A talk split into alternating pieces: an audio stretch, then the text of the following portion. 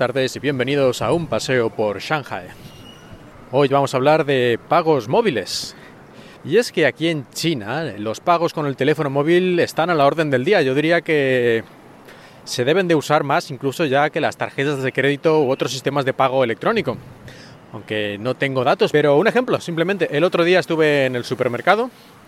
Delante de mí había unas, no sé, 5, 6, 7 personas haciendo la cola y me fijé y todas ellas pagaron con el móvil. Y yo fui el único en ese momento que pagó con tarjeta. Tarjeta de débito en este caso, pero vamos, ya lo anticuado, el plástico pasado de moda. En China los pagos móviles, como decía, pues están súper integrados ya en toda la sociedad, desde gente joven a gente de mediana edad, incluso gente mayor. Ya no sé si llega a las abuelas, pero poco le falta tienen una cuenta en su teléfono móvil para poder pagar. Y no solo poder pagar por internet, sino poder pagar también en cualquier tienda prácticamente. Poder intercambiarse dinero, hacerse pago entre particulares también. Muy rápido, muy fácil y muy popular. Incluso puedes mandar eh, lo que en España sería el equivalente a un aguinaldo por Navidad. Pues aquí puedes mandar estos sobres rojos de los que yo hablé en algún episodio anterior pues puedes mandar sobres rojos mediante estos sistemas de pago electrónico. Y de hecho, los sistemas de pago electrónico, como bueno, el más popular es el Alipay, luego también tenemos el WeChat Pay, no solo permiten pagar, intercambiar dinero y tal, sino además tienen integradas dentro de la propia aplicación decenas de funciones como puede ser el alquiler de bicicletas, el llamar un taxi e incluso el hacer inversión con tu dinero, invertir tu dinero directamente dentro de la propia aplicación, en vez de tener que ir a un banco.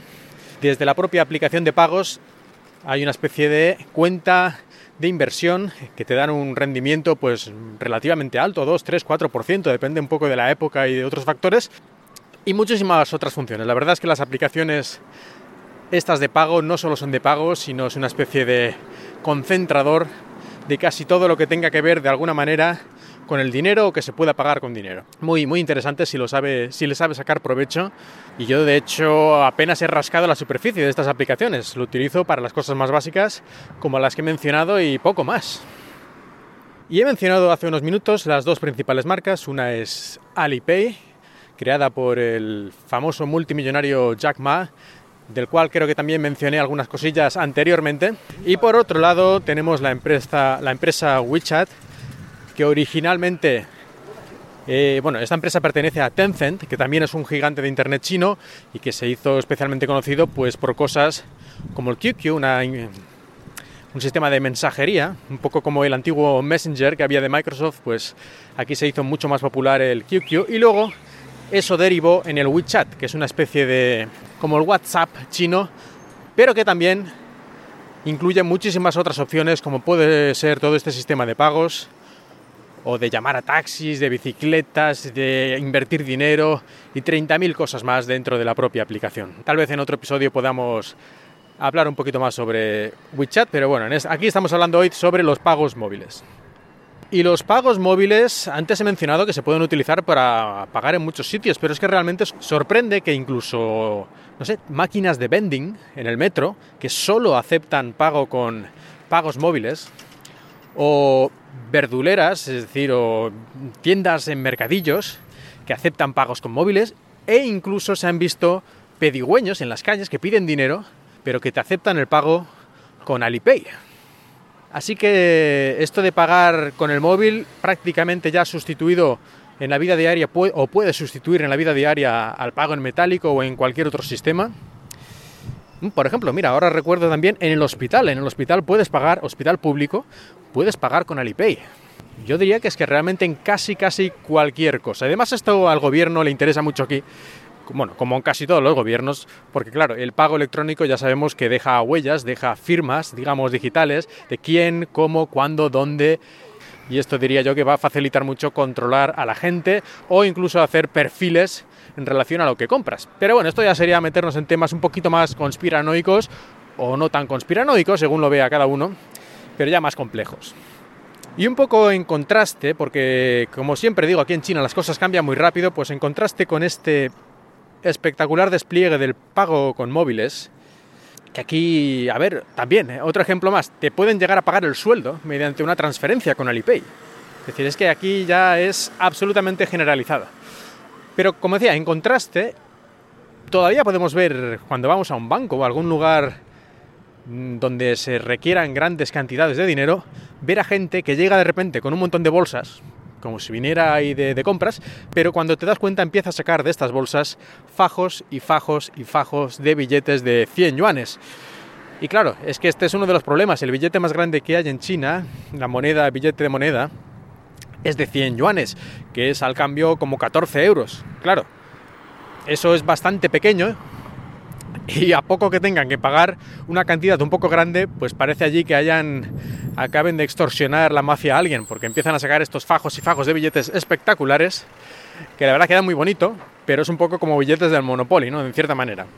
El otro día justamente leía una noticia de que una señora había ido a hacer una especie de así unas compras de Navidad o de fin de año o algo así a un centro comercial, una señora se supone que un poco rica y lo había hecho por algún motivo, bueno, por algún motivo. Decían en la noticia que había decidido pagar todo en metálico porque se ahorraba el 0,3% de, de las tarifas de, de la tarjeta de crédito del banco o algo así y se llevó un maletín, había una foto que le habían hecho con un maletín lleno de fajos de billetes. Hombre, yo, yo, investigaría un poco de dónde sacó esta mujer tanto dinero y por qué lo de insistir en lo de pagarlo en metálico, porque a mí eso de ahorrarse las tarifas de la tarjeta de crédito me parece bastante ridículo.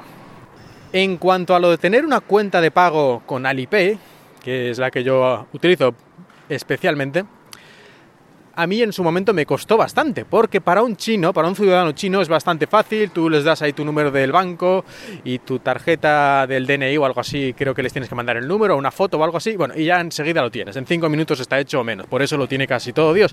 Pero si eres extranjero, te empiezan a poner pegas, te piden varias fotos del pasaporte, que tengas una residencia del visado de por lo menos un año y un montón de cosas de estas, que a lo mejor han cambiado desde que yo lo hice, pero por lo menos en aquel momento tuve que ir a una página web que había hecho un, alma caritativa, donde un extranjero en inglés lo explicaba paso a paso, porque la página web y todo estaba todo en chino, pues paso a paso, con fotos y tal, dónde había que ir clicando, qué datos había que ir poniendo, qué cosas había que mandarles y cómo exactamente la foto, cómo tenía que ser, porque si no te decían que no valía y ese tipo de cosas.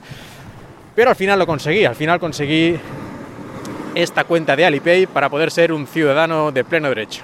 Pero tal vez sea ahora un poquito más fácil porque hace unos días abrí una cuenta de WeChat Pay por, porque me hacía falta y eso lo hice en 5 minutos. Eso sí, le puse mis datos, mi número de pasaporte y poco más y me dijo que sí, que para adelante, y a pagar. Por lo tanto, no sé, tal vez ahora sea más fácil. En todo caso, las aplicaciones están en inglés, tanto Alipay como WeChat están en inglés, así que si lo instaláis eh, venís a China y lo queréis utilizar o probar, por lo menos el idioma no será tan problema como hace unos años. Todavía está en beta, pone lengua y si pasa a la sección de idioma pone inglés, beta. Bueno, pero yo no he tenido muchos problemas, aunque si vas más adentro de la aplicación, ya algunas de las subaplicaciones, como a lo mejor la de alquiler de bicicletas o otras cosas, la de inversión de dinero, eso ya te va a salir todo en chino, pero por lo menos todo lo básico de pagos y mandar dinero y todo esto lo tenéis como mínimo en inglés y si no recuerdo mal creo que WeChat tiene algún idioma más incluso.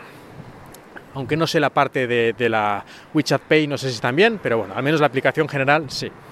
Pues nada, espero que no os haya resultado muy pesado todo esto de los pagos móviles en China, pero sin ninguna duda si venís aquí, en cuanto lleguéis, en 10 minutos o antes, vais a ver a alguien sacando su teléfono y, con estos códigos QR, que es la, manera de pagar que se suele utilizar, son códigos QR de un solo uso, pues ahí sacan el teléfono, lo ponen delante del lector y ale, pagado. De hecho, se paga mucho más rápido que con tarjeta de crédito porque no tienes que pagar, no tienes que poner ningún PIN ni ningún número secreto ni nada. Tú abres tu teléfono, abres la aplicación, vas a lo de pagar, aparece el código QR en pantalla, se lo muestras al tendero o a quien sea él con su teléfono, con su escáner, en menos de una décima segundo lo pasa por ahí, te acepta el pago y ya está, te puedes ir, ¿no? no hace falta esperar nada más, ni siquiera el ticket de compra, porque se supone que eso queda registrado en la aplicación. Si un pago con tarjeta de crédito o de débito, a lo mejor el proceso de pago tarda 30 segundos mientras pones el PIN y tarda la señal y vuelve y esas cosas que no sé qué hacen, pero parece que siempre tarda un poco, 30 segundos, aquí yo creo que 2-3 segundos máximo, si ya tenías la aplicación abierta y te puedes ir. También se puede pagar eh, a veces utilizando sistemas NFC, sin contactos, e incluso un sistema que yo no sé si lo utiliza nadie, pero en teoría es por sonido, como que hace una especie de silbidito y ahí transmite información y tal. Bueno, yo lo que he visto siempre y además como parece que funciona muy bien, no creo que lo cambien de momento, es lo de pagar con estos códigos QR únicos que genera la aplicación. Aunque ya he visto alguna noticia también diciendo que hay gente que se pone a lo mejor en un sitio donde la gente paga desde lejos, se ponen con un telescopio, una cámara de fotos o lo que sea, con un teleobjetivo y hacen fotos de estos códigos QR, pero es muy difícil realmente aprovecharse de esto como una debilidad, porque ya digo que son códigos únicos y una vez utilizados ya no valen. Así que tendría que hacerlo entre el momento en que tú sacas el móvil para pagar y el que él pasa el escáner y, ya está aprobada esta, esta compra, este pago. En estos a lo mejor tres segundos tendría este atacante que aprovechar él para, pagar algo. Lo veo bastante complicado y de momento no se han dado casos de fraudes así masivos ni he visto ninguna noticia al respecto. Pues ahora sí, como decía, espero que nos haya resultado muy pesado esto de los pagos móviles. A mí es algo que me llama mucho la atención y parece que en España también hay algunas iniciativas, como comenta muchas veces Emilcar en su podcast Emilcar Daily, pero como que allí la cosa no acaba de despegar y en cambio aquí perfectamente tu suegro te puede mandar un, un sobre rojo de estos de 100 yuanes por el fin de año, o cualquier tontería así, fácilmente. Pues nada, nos vemos en el próximo paseo por Shanghai.